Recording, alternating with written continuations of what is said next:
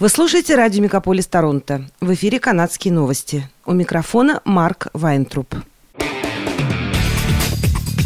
Радио «Мегаполис». Канадские новости. В эфире «Канадские новости» у микрофона Марк Вайнтруп. С 21 марта в Онтарио отменяется ношение масок в большинстве помещений, включая школы и детские сады. Также отменят проверку наличия симптомов COVID-19 перед посещением школ. Ношение масок будет обязательным в общественном транспорте, в больницах и домах престарелых до 27 апреля. Главный санитарный врач Онтарио Киран Мур отметил, что COVID-19 не исчез и риск заразиться вирусом остается. Премьер Онтарио Даг Форд сообщил, что снятие ограничений в Онтарио согласуется со снятием ограничений в других провинциях. 1 марта в Альберте отменили обязательное ношение масок. В школах Квебека маски перестали быть обязательными 7 марта. Мэр Миссисаги Бонни Кромби заявила, что отмена ношения масок преждевременна. Она отметила, что требования о подтверждении вакцинации были отменены лишь недавно. Кромби заявила, что Миссисага может не поддержать решение провинциального правительства об отмене масок с 21 марта. В таком случае ношение масок в общественных местах в Миссисаге по-прежнему будет обязательным. В Онтарио продолжают выявлять десятки смертей от COVID-19 еженедельно, хотя уровень смертности значительно снизился по сравнению с пиком в конце января.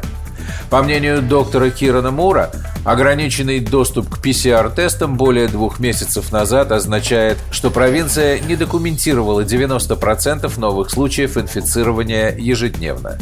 Это предполагает, что каждый день продолжает происходить от 12 до 20 тысяч новых случаев заражения. Доктор Айзек Богуш, специалист по инфекционным заболеваниям из University Health Network, считает, что отменять маски еще рано. Британская Колумбия отказывается от обязательного использования масок, и вскоре предъявление подтверждения вакцинации при входе в помещение также будет отменено. Постановление о масках отменено с 11 марта, а паспорта вакцинации в провинции будут отменены 8 апреля. Срок действия паспортов ранее истекал 30 июня. Будущий осенний респираторный сезон все еще вызывает беспокойство у чиновников здравоохранения Британской Колумбии, и они усилят наблюдение за распространением вирусов, когда он наступит. Главный санитарный врач провинции доктор Бонни Генри не исключила возможность того, что ограничительные меры могут вернуться. Благотворительные организации Церкви Британской Колумбии готовятся принять беженцев из Украины. В Украинском католическом соборе Святой Евхаристии в Нью-Вестминстере пастор Михаил Азарович сказал, что сейчас церковь готовится помочь людям, составляя базу данных с предложениями жилья для тех, кто приедет в Британскую Колумбию. Ожидается, что большинство беженцев будут жить в квартирах добровольцев, которые готовы их принять. Также многие украинцы остановятся у своих родственников или знакомых, проживающих в разных городах Канады. Часть беженцев разместят в различных местах – церкви, благотворительные организации. Возможно, в ближайшее время правительство представит и другие варианты размещения украинцев, пишет газета «Наш Ванкувер». Заменить российскую нефть канадской предложила министр энергетики Альберты Соня Севич. 7 марта она написала об этом в Твиттер. Свое сообщение она разместила в ответ на новость о том, что администрация США рассматривает возможность снятия ряда санкций, препятствующих поставкам венесуэльской нефти на американские нефтеперерабатывающие заводы. Сэвидж написала, что Канада с третьими по величине запасами нефти в мире могла бы снабжать США и мир. А премьер Альберты Джейсон Кенни написал, что уж если Вашингтон решил снимать с других стран санкции, то лучше отменить блокировку трубопровода Keystone XL на границе Канады и США.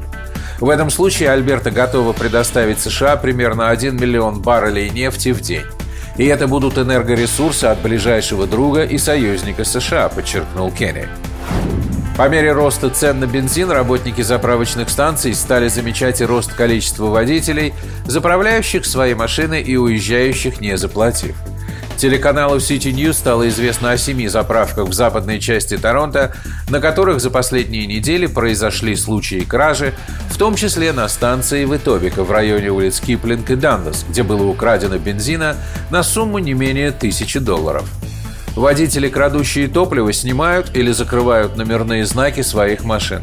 Некоторые заправочные станции предупреждают, что они могут перейти на предоплату, чтобы избежать дальнейших краж. Представители аэропортов Торонто сообщили, что пятница стала самым загруженным днем с начала пандемии, поскольку толпы уставших от COVID-19 канадцев отправились на мартовские каникулы. Управление аэропортов Большого Торонто заявило, что в пятницу через Пирсон прошло около 85 тысяч пассажиров. Путешественникам посоветовали прибыть в аэропорт как минимум за 90 минут до внутреннего рейса и как минимум за 3 часа до международных рейсов. Федеральное правительство недавно отменило требование прохождения ПЦР-теста для полностью вакцинированных путешественников, въезжающих в Канаду. Тем не менее, те, кто въезжает в страну, по-прежнему должны предъявить доказательства отрицательного экспресс-теста на антиген, проведенного медицинским работником не позднее, чем за 24 часа до полета. Путешественников также могут выбрать случайным образом для прохождения теста на COVID-19, но теперь им не нужно будет изолироваться в ожидании результатов.